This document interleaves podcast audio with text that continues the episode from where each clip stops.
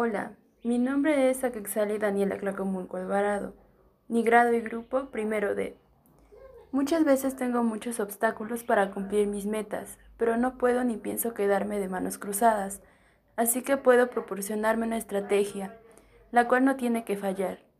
Debo imaginarme en el proceso, los problemas que enfrentaré y sobre todo los obstáculos, y pensar en una solución efectiva siempre en cualquier situación para encontrar la solución antes de que el problema aparezca. Tengo que cambiar esta actitud, ya que si sigo así no conseguiré absolutamente nada, siempre con una actitud positiva y fuerte, y el resultado valdrá la pena al final.